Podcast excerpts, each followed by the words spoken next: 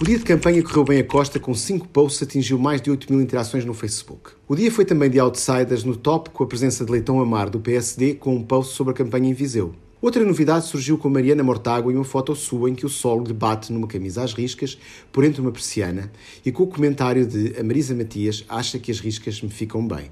Quanto aos partidos, o PAN teve o maior sucesso do dia em posts ao afirmar que os especialistas dão razão ao PAN sobre o aumento das opções vegetarianas nas cantinas. Centeno não foi a figura do dia, mas as finanças foram.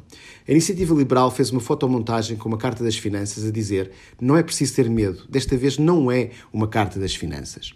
No top 5 no Facebook, o PS domina com Costa e Ana Catarina Mendes no primeiro e terceiro lugar, separando-os apenas Catarina Martins. Em quarto surge Assunção Cristas e em quinto um conjunto de pessoas do PSD, nomeadamente Rui Rio, seguido de Margarida Balseiro e Leitão Amaro. Nos partidos, o PS continua na frente, seguido da Iniciativa Liberal, PSD, PAN e CDU. A lógica dos posts das celebridades continua a influenciar a campanha, mas o humor pode mesmo eleger a Iniciativa Liberal em Lisboa.